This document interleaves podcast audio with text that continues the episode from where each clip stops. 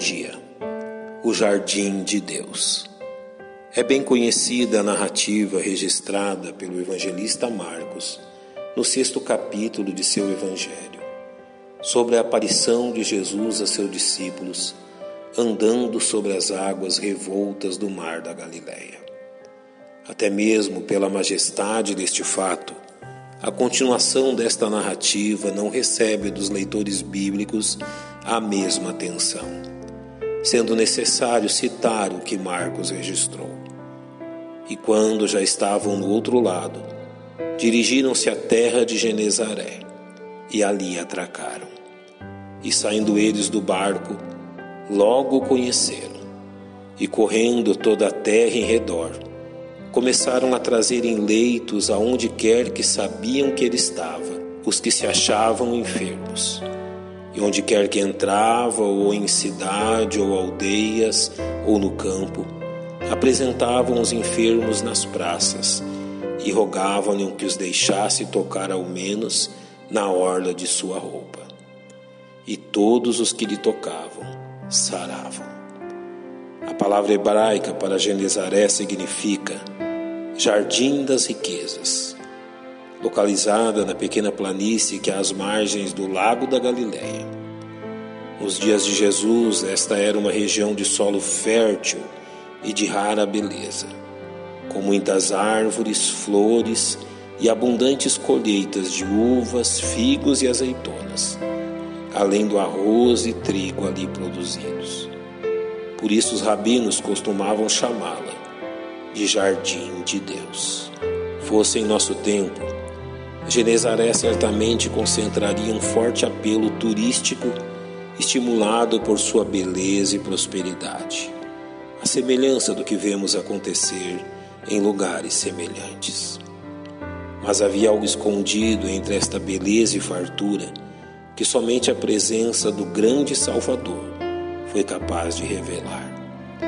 Marcos nos revela que das cidades e aldeias ali localizadas, iniciou-se um movimento em busca de Jesus.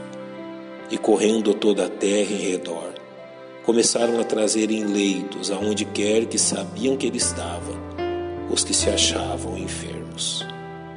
Esse fato deve fazer-nos refletir profundamente sobre a condição humana. O mais belo e próspero território está livre de testemunhar a triste realidade das mazelas trazidas pelo pecado à vida humana. Encontraremos as tristes consequências do pecado abundantemente manifestas nos mais miseráveis rincões de nosso planeta, onde a enfermidade e a morte compartilham da presença do ódio, da amargura e da vaidade.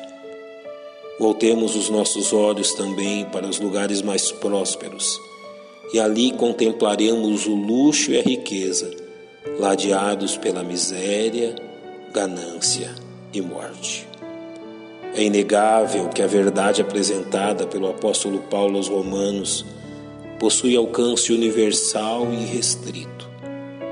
Por um homem entrou o pecado no mundo, e pelo pecado a morte assim também a morte passou a todos os homens. Presença bendita do Filho de Deus em Genezaré revelou uma realidade que a beleza e a abundância teimavam em mascarar e que os homens escolhiam esconder. Bastou que a luz do mundo ali raiasse para que das entranhas da terra brotassem homens e mulheres que rogavam-lhe que os deixasse tocar ao menos na orla da sua roupa. Como a graça de Deus não faz distinção entre classes sociais, etnias ou religiosidade, Marcos simplesmente registra: e todos os que lhe tocavam saravam. Que reflitamos profundamente sobre este fato. Por mais que a vida de um ser humano seja cercada pela efêmera pompa e circunstância deste mundo, Somente a presença de Jesus pode conceder-lhe real significado. De que vale habitar no jardim de Deus se Jesus não estiver ali? Quem mais poderá livrar o homem de sua miséria e insignificância se o Salvador não for revelado a seu coração? É preciso dar ouvidos ao testemunho do apóstolo João, que define de forma definitiva o que realmente o ser humano necessita. Quem tem o filho tem a vida. Quem não tem o filho de Deus não tem a vida. Pai, nós te louvamos, porque a tua luz brilhou em nosso coração e nós conhecemos Cristo como nosso Salvador.